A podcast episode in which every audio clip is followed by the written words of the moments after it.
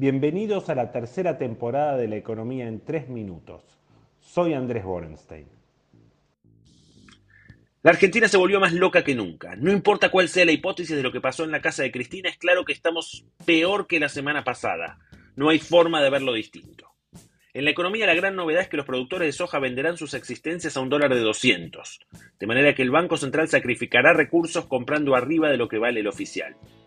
Según dijo Massa, las empresas exportadoras se comprometieron a liquidar 5 mil millones en septiembre y mil millones de dólares en las próximas horas. Esto tiene sentido. En un mes como agosto, el sector liquidó unos 3.600 millones de dólares. Nuestra estimación es que hay soja retenida por unos 2.500 millones, de manera que el acuerdo luce factible. Esto se hace solo sobre la soja y no sobre otros cultivos, porque pagar más al maíz y el trigo aumentaría la inflación. Y por otra parte, no ha habido tanta retención de maíz y trigo de la cosecha levantada este año. Esto va solo por septiembre y puede ayudar a que la situación de reservas no sea tan desesperante, pero no resuelve el problema. Además, obviamente hay un costo ya que el Banco Central compra a 200 lo que luego le venderá a los importadores a 140. Pero como se dice en la jerga, no hay almuerzos gratis. Si todo fuera fácil y sin pagar costos, la economía sería una papa. Luego del anuncio, Sergio Tomás Massa partirá a los Estados Unidos. Probablemente le vaya relativamente bien con el Fondo Monetario. Hizo más que sus antecesores. La tasa subió fuerte e hizo algunos recortes de gastos, algo que el Chapo nunca había podido llevar. En el mundo financiero las perspectivas no son tan alentadoras. Del humo de aquel miércoles en que asumió y dijo que conseguiría plata de los mercados, podemos decir que en el mejor de los casos conseguirá reuniones. La Argentina no es la prioridad de nadie y lo que pasó el jueves tampoco ayudará a que alguien se entusiasme con un PowerPoint bonito. La recaudación que se difundió esta semana abandonó la buena onda que solía tener y creció menos que la inflación.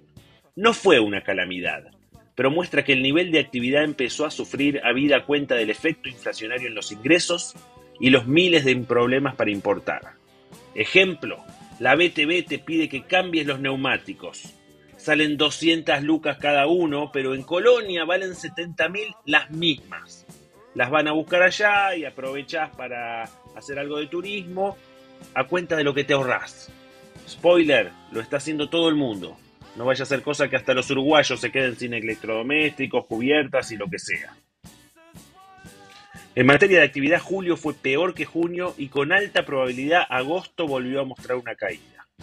Una vez más, no parece que estemos frente a una mega recesión, pero el nivel de actividad no va a estar bien en la segunda mitad del año, aunque haya restaurantes en Buenos Aires que no tomen reservas hasta fin de año.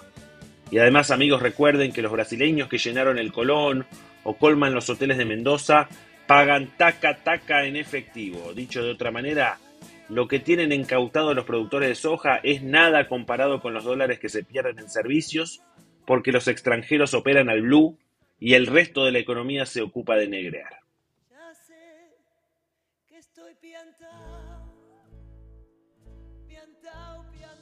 En esta semana estaremos pendientes sobre todo de la política y las repercusiones de los horribles hechos del jueves pasado en la casa de la vicepresidenta.